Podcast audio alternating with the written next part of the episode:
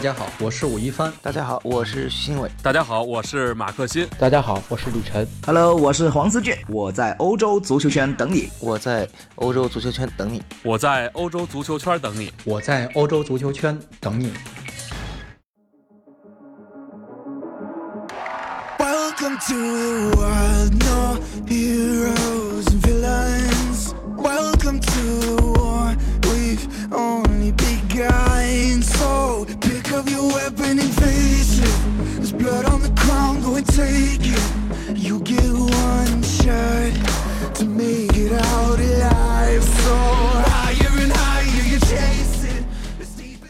各位欧洲足球圈的听众朋友们，大家好，欢迎收听本期的足球道节目。那么今天啊，我们依旧邀请到的是新浪体育的李宁李老师来跟我们一起来聊一聊英超啊。那么在前两天啊，我们的英超可以说是大结局了，三十八轮落下了帷幕。那么曼城是拿到了冠军，那么利物浦九十七分的高分拿到了亚军。接下来是切尔西、阿森纳和曼联。那么今天啊，我们首先从第六名开始说，来回顾一下曼联这个赛季。其实我李老师，我觉得曼联这个赛季，你只能说它是一个失望的赛季，因为啊，它是中间起起伏伏是很多次，而且整体球员的表现有亮点，有失望的地方。所以，首先我们希望李老师来给我们回顾一下这个曼联这个赛季，首然后给我们做一个简单的点评。对，我觉得这个赛季算是八六年福格森来到了曼联之后，嗯，可以说是曼联最差的一个赛季。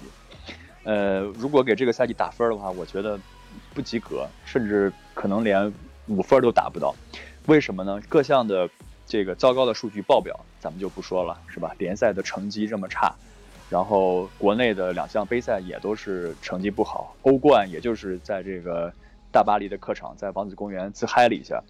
然后呢，最后的呃这两个月吧，可以说对于曼联球迷来说是非常痛苦的两个月，在其他的五强。都有目标去争取，都有决赛要打，都有荣誉可以去争夺的时候，曼联在干什么呢？曼联在，简直就是在自毁形象。我不知道有多少的中国的曼联球迷会因此而掉粉，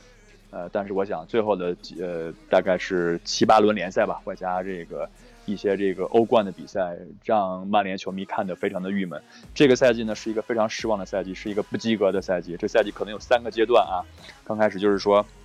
这个穆里尼奥从去年夏天开始引援不利，没有拿到自己心中想要的这个阿尔德维尔德也好啊，库里巴里也好的这些顶级的中卫。然后呢，在对阵利物浦之后呢，啊，曼联其实那场比赛踢得非常的糟糕，被沙奇里替补登场两个进球击败之后呢，穆里尼奥非常意外的突然被终止了合同，被解雇了。然后呢，第二个阶段呢，就是大家都认为可能会是卡里克，甚至说可能会是其他一些。呃，这个布兰科这样的人后来做一个临时教练，但是这个三德子突然想到了苏尔克斯亚，想到了远在挪威的这个前名宿娃娃脸，然后让他来打一个这个六个月的合同。没有想到苏尔克斯亚的开局那么的好，八连胜，而且在客场逆转了大巴黎之后，大家感觉不给他一个合同是。违法的事情是不合乎情情理的事情，但是我们现在再来回看，是不是高层做这个决定有一些太幼稚了呢？是不是还没有到完全的衡量出他的技战术能力、他的执教能力、他的管理能力有多强的时候，就把一份三年的合同强行给了苏尔克斯亚，导致了最后的两个三个月吧，出现了这种阶段性的大溃败。我想在。呃，过去的二三十年，任何一个曼联的主教练在拿到现在苏尔克亚这么差的成绩的时候，肯定都是会被解雇。但是现在曼联的高层骑虎难下了，你刚刚给了苏尔克亚一份三年的合同，而且给他这么大的信任，你不可能在这个时候把他解雇的。所以这个夏天，包括下个赛季，对于曼联球迷来说，我觉得都是非常的迷茫的。据说苏尔克亚也是这个 cancel 了在赛季末的球员的大 party，因为昨天的比赛。零比二主场输给了已经降级的卡利夫城，而且卡利夫城还是苏尔克斯亚到曼联以后赢下的第一场比赛，他客场五比一大胜卡利夫，开启了自己一个开始非常辉煌的这个八连胜，而且他还曾经执教过卡利夫，所以 我觉得这是一个超现实主义的结局。我想曼联最近一两个月的这种大溃败，嗯，超出了任何曼联球迷、中立球迷甚至泛体育迷的想泛体育迷的想象。呃，现在的一段时间对于曼联球迷来说是非常灰暗的。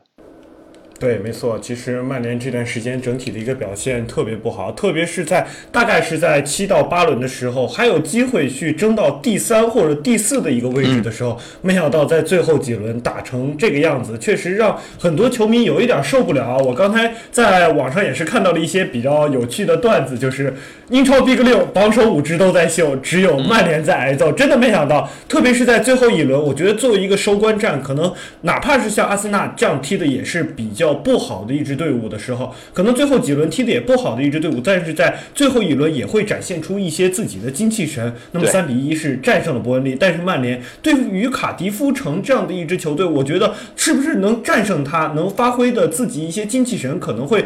给予球迷更多的一些下赛季的信心。那么，其实提到了下赛季，那么我们知道现在整体的一个阵容啊，曼联的阵容出现了很大的一个问题，不光是在技术层面，在信心层面上也有很多的问题，而且啊，很多人可能都会离开。那么我之前也是看了很多新闻，包括像博格巴呀，包括像德赫亚这些，可能相对来说粗大腿来说的话，也可能会离开。那我之前我也是看到李明老，那么之前我也是看到李宁老师的一条微博啊，转发的是。是劲爆的，说下赛季的一个阵容，我看到基本上已经属于一个大换血。那你觉得下赛季，首先我们来说一说，您觉得哪些人员必须走？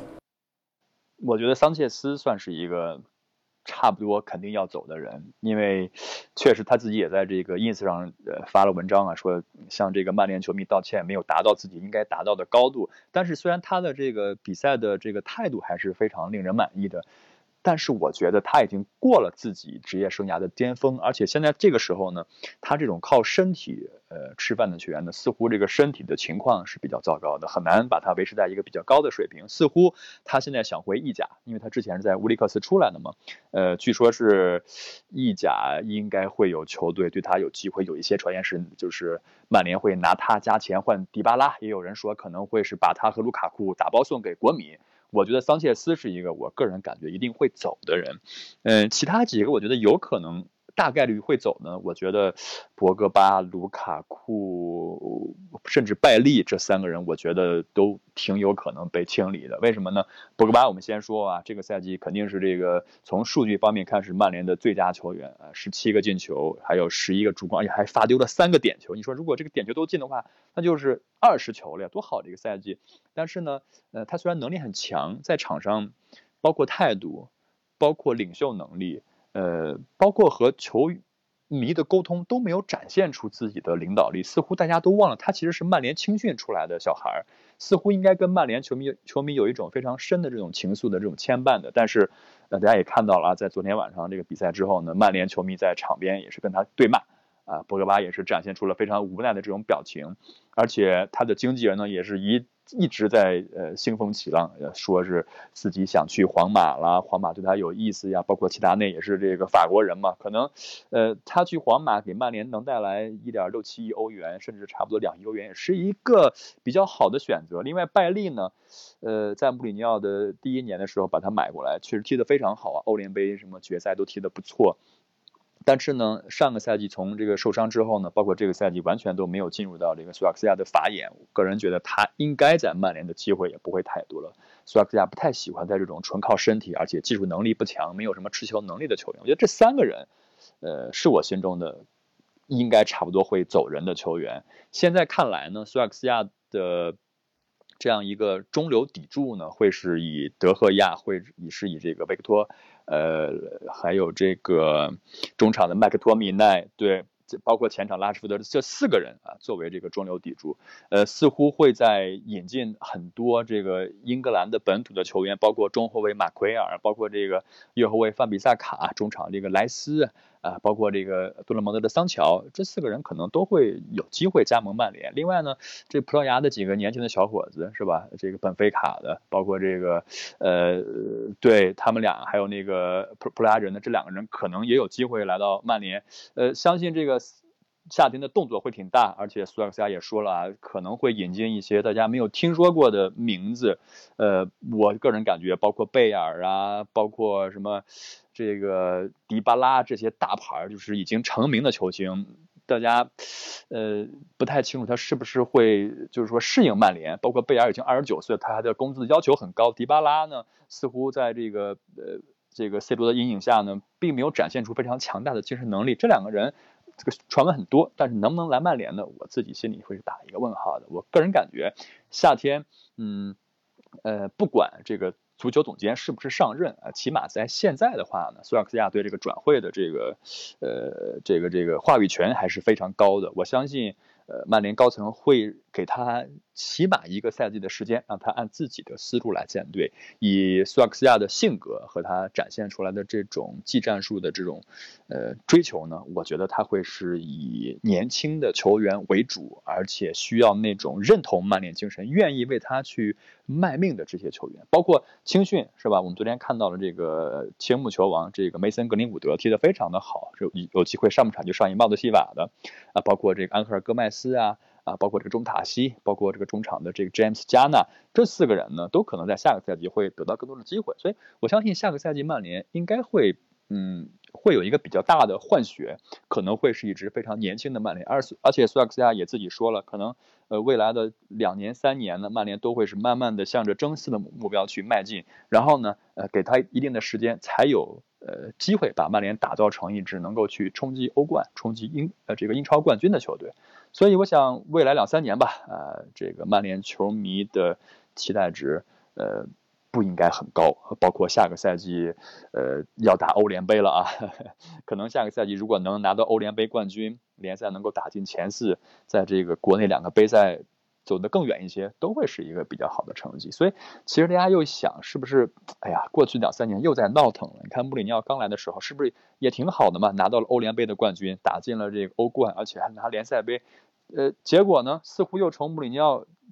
当时把曼联带到的高度，又慢慢的让自己来了一个这个呃这个自由下坠的自由落体的运动。呃，所以啊，过去的几年对于曼联来说，不仅仅是失望，而且还有非常混乱的这些因素。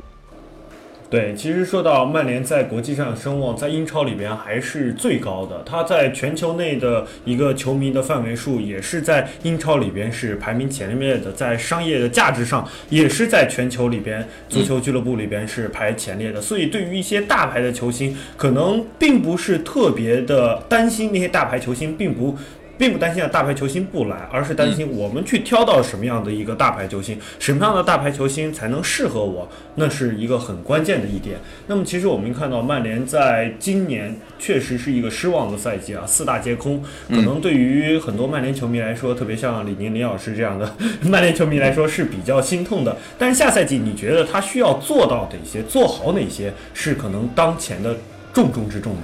我觉得两件事情，第一呢，一定要。把更衣室的这种关系给理顺了，呃，这个赛季可能确实出现了一些在更衣室里边不 care 球队的球员，具体名字呢，我想不用我说，呃，关注曼联的球迷也都知道。呃，第二点呢，就是一定在俱乐部的这种构架方面，把曼联这支老化的这个英式的传统俱乐部，慢慢的向一个国际化的，向能够适应现在足球这个方面的构架来发展。比如说，找一位非常有能力的足球总监，并不是里奥，并不是斯科尔斯，并不是。所谓的什么弗莱彻，要需要一个顶级的业内的，呃，这种强人，一定是业务能力非常非常精通的才可以。我觉得这两点呢，是曼联目前最需要的。目前并不是说曼联要花多少钱引进多少大牌，并不是说一定要在这个青训方面有多少的这个新鲜血液的产出，这些没有一个好的环境的话，那再多也是无用功，再多也是更多华丽的包装。我想更衣室的关系，另外就是足球总监到底是谁，这两点是目前曼联一定要非常非常的呃慎重去做出决定的两大非常重要的方面。